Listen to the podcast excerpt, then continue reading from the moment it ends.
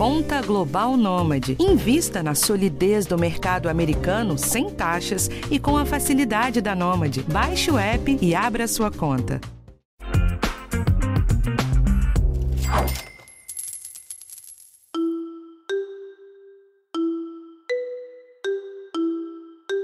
A internet é fonte de muitas facilidades e das mais diferentes experiências.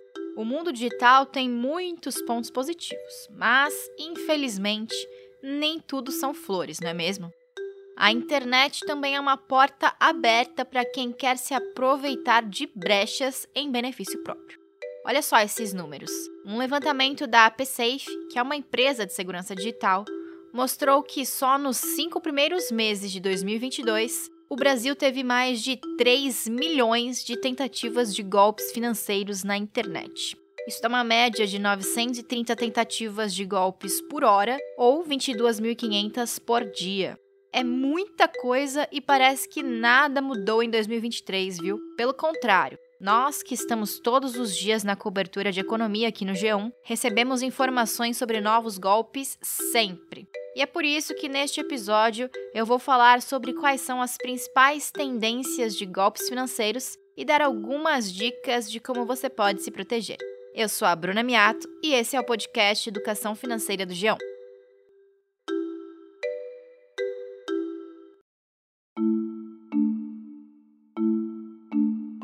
Golpe do aniversário, golpe do amor, golpe do falso empréstimo, golpe da taxa associativa. São tantos os tipos de golpes que tem por aí que eu poderia passar esse episódio inteiro só listando os nomes pelos quais eles ficam conhecidos. Mas a intenção hoje é outra. Um estudo exclusivo da CyberSource, uma provedora de serviços de pagamento da Visa, antecipado ao G1, mapeou quais são as seis principais tendências de fraudes neste ano. E eu conversei com o Gustavo Carvalho, porta-voz da empresa, para entender melhor como funcionam esses golpes. O primeiro deles é um bem recente e que surgiu junto com a explosão do número de influenciadores digitais. Os fraudadores eles estão sempre se reinventando. A tecnologia evolui, os fraudadores evoluem também. E, enfim, algumas coisas que surgiram nesse ano. Primeiro, influenciadores digitais eles compartilham na, na sua rede, né, na sua rede social, dados, por exemplo, de um cartão, pode ser um cartão pré-pago, seus dados pessoais. E isso surgiu até, se eu não me engano, surgiu na Europa. E ele fala: olha, pessoal, está aqui o meu cartão, meus dados, gastem o quanto puderem ou enquanto tiver crédito. O que acontece com isso é que, uma vez que ele divulga esses dados, as pessoas começam a tentar usar em pedidos fraudulentos, começam gastar, né, tentar gastar aquilo, o crédito que ele, que ele proporcionou ali, que ele está tá disponibilizando para a rede dele. O, o, influenciador ele quer atrair fluxo né, para a sua rede social, mas isso tem um efeito super negativo, porque imagina lojas né, começam ou ferramentas de antifraude começam a receber milhares, literalmente milhares de pedidos com aquele dado de cartão, por exemplo, é, isso tudo começa a virar uma bola de neve, porque todos aqueles dados eles vão ser classificados como transações fraudulentas e os dados que forem usados em conjunto com aquelas informações também. Então isso pode levar a um negócio chamado falso positivo, que é quando é, é, nesse caso não é bem um falso positivo, que é uma modalidade completamente nova, mas é, você é, colocado numa lista restritiva, por exemplo, e suas transações a partir dali começam, vão ser bloqueadas em alguns sistemas. Você pode estar é, tá usando, você vai usar dados que, né, que não são seus. Então, é, é, um, é uma prática que começou, mas de longe assim, não é algo que a gente né, recomenda de maneira alguma. Com esse tipo de fraude, o único objetivo do influenciador é ganhar seguidor. Então, ele usa uma estratégia gritante. Afinal, se tem alguém oferecendo pagar a conta de qualquer produto que a gente queira comprar, pode ser difícil recusar, né? Mas é importante ressaltar que isso não passa do que eu já disse antes. É uma fraude. O Gustavo até destacou que, na maioria das vezes, o limite do cartão desse influenciador é super baixo E assim, a imensa maioria das pessoas que tentar usar os dados não vai conseguir fazer a compra. Mas, mesmo que a compra não seja feita, os nomes, documentos e outros dados de quem tentou comprar vão ficar marcados nos sistemas antifraudes, e isso pode gerar problemas. A solução para isso, então, é muito simples. Desconfie de quem faz esse tipo de coisa e nunca use o cartão de um desconhecido dessa forma. A segunda tendência de fraude tem uma pegada diferente. Ela é relacionada ao atual cenário econômico do país. Segundo a pesquisa da CyberSource, os custos da inflação levam o consumidor a sites desconhecidos e não confiáveis. Uma outra tendência é justamente esse, né? que já que a, a vida está tá super difícil, a inflação alta, juros altos, é, tudo isso afeta a economia, as pessoas estão cada vez com menos dinheiro, com menos crédito e mais endividadas. Então, esse fator leva os consumidores a pesquisar mais na internet. Ele quer comprar um produto, ele precisa de um produto, ele vai pesquisar, pesquisar muito mais, e ele pode chegar a algum site que não é um site confiável.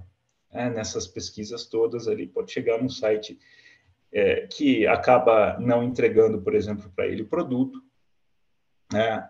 um site que tem problemas de, de atendimento ou nessa entrega, muitas vezes com preço mais baixo, né? esses sites vão ter preços mais, mais baixos, é, e acaba é, sofrendo uma, uma fraude, que é, é, diferente, né? os dados dele, nesse caso, não, não vazaram, não foram roubados, não foram usados indevidamente, é o próprio consumidor que acabou é, sendo atraído pela, e é a questão nossa, né, econômica, de hoje em dia ela, ela ajuda nesse sentido, ele acaba sendo atraído por é, ofertas mais baixas, muitas vezes ofertas que são muito tentadoras, são, né, você começa a comparar com outros sites idôneos, fala, não é possível, então tem que tomar cuidado com isso, porque você pode não receber o produto e, né, e aí você pode ter esse prejuízo.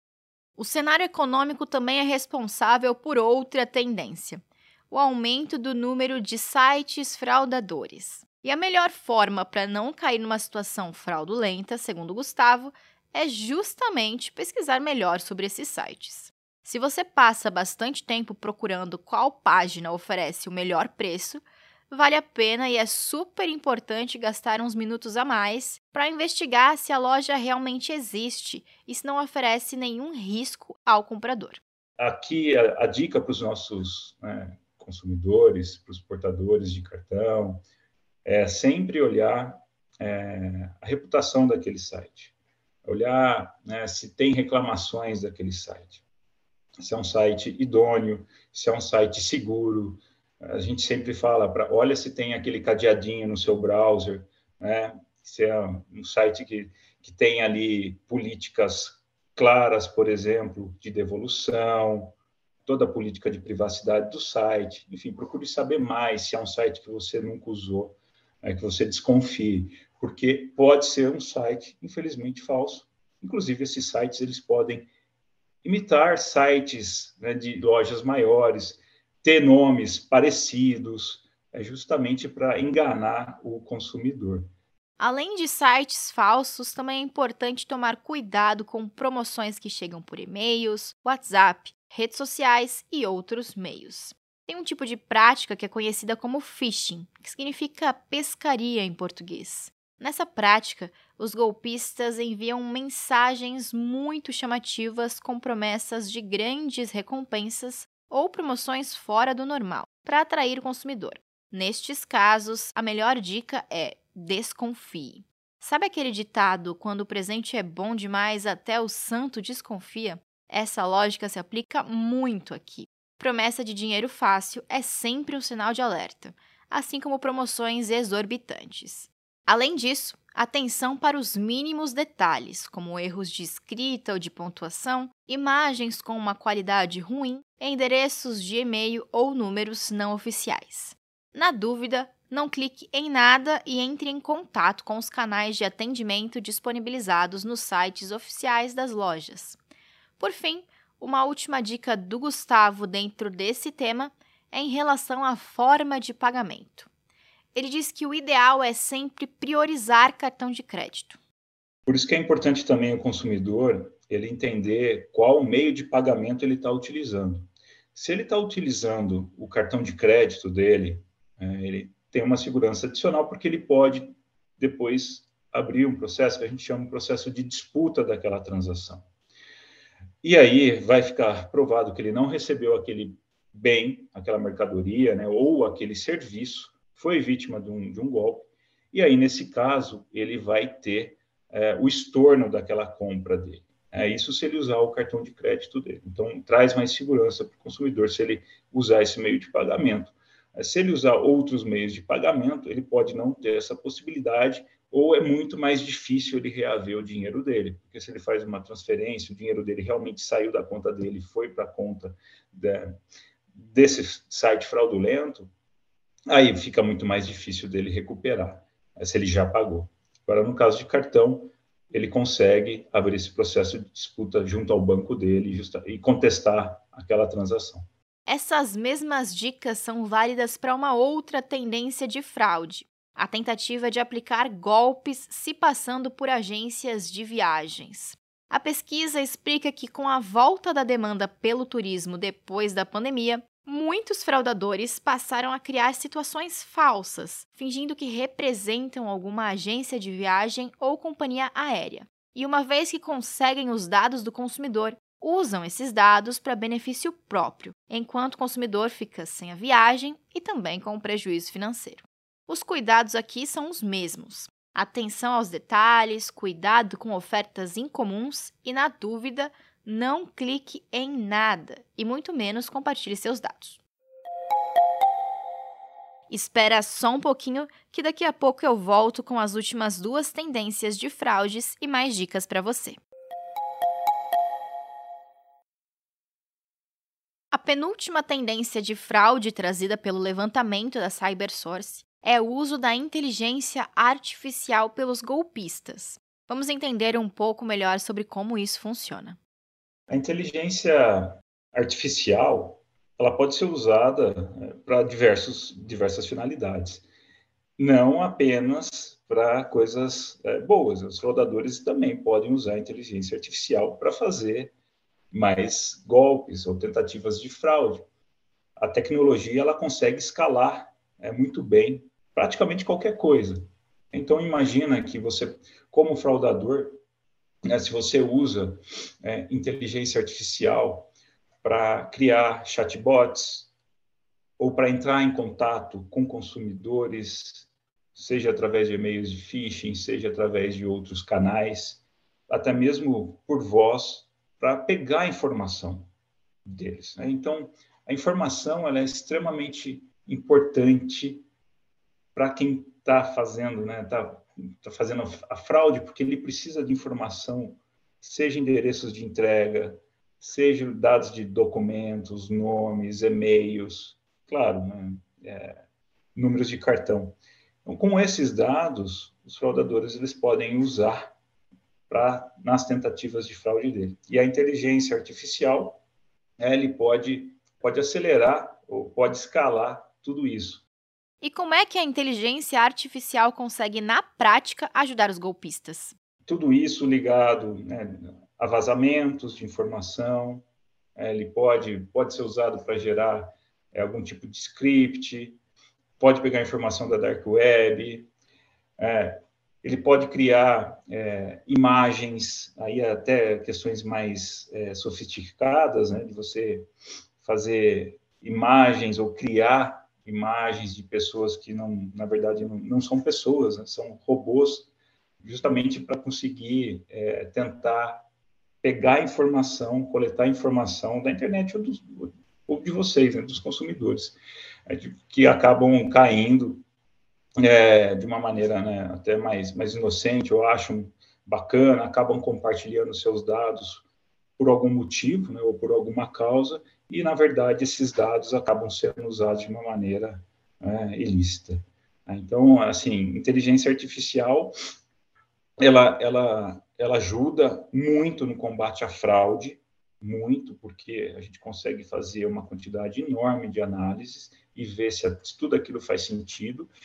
e ficar de uma maneira contínua aprendendo né, qual é a, as melhores maneiras ali ou qual o comportamento correto né, de um consumidor idôneo. Então é, é constante isso, mas também do outro lado, ela, a mesma tecnologia pode ser usada justamente para passar essas barreiras de segurança, né? simular consumidores, né? criar consumidores ou criar perfis falsos e, e tentar fazer é, compras, por exemplo, de uma maneira é, fraudulenta.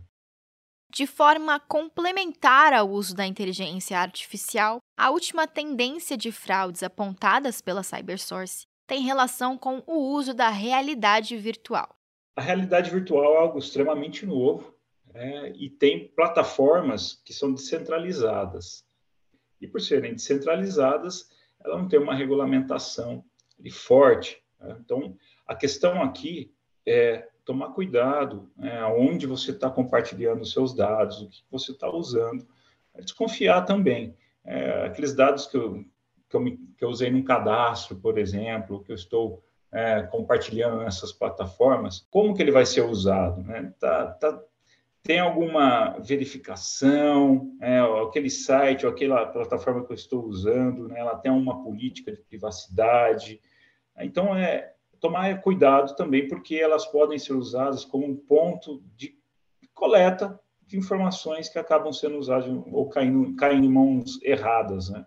Basicamente, o que o Gustavo quer dizer é: não compartilhe informação sensível, como documentos ou dados bancários, com sites ou pessoas em que você não confia totalmente. A internet e a realidade virtual, principalmente, podem trazer uma falsa sensação de segurança em alguns momentos. Mas o número de pessoas que podem roubar seus dados e dinheiro é enorme. Então é preciso tomar cuidado.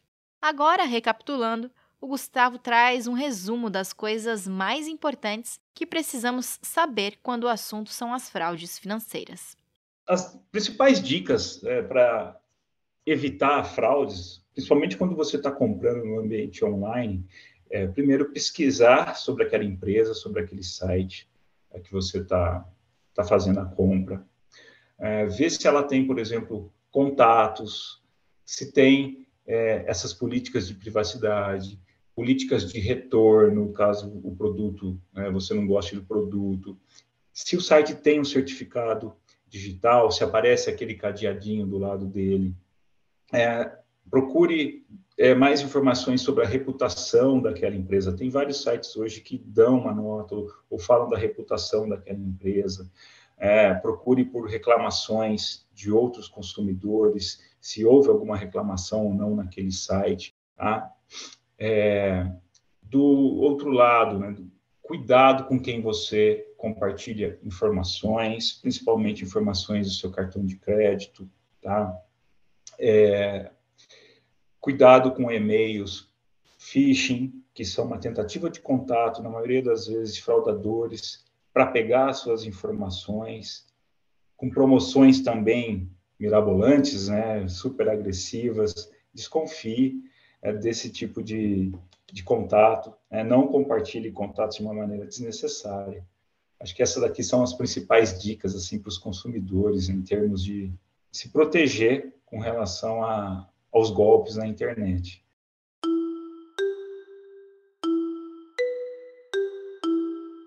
Bom, gente, esse foi o episódio de hoje e na semana que vem tem um tema diferente aqui para você.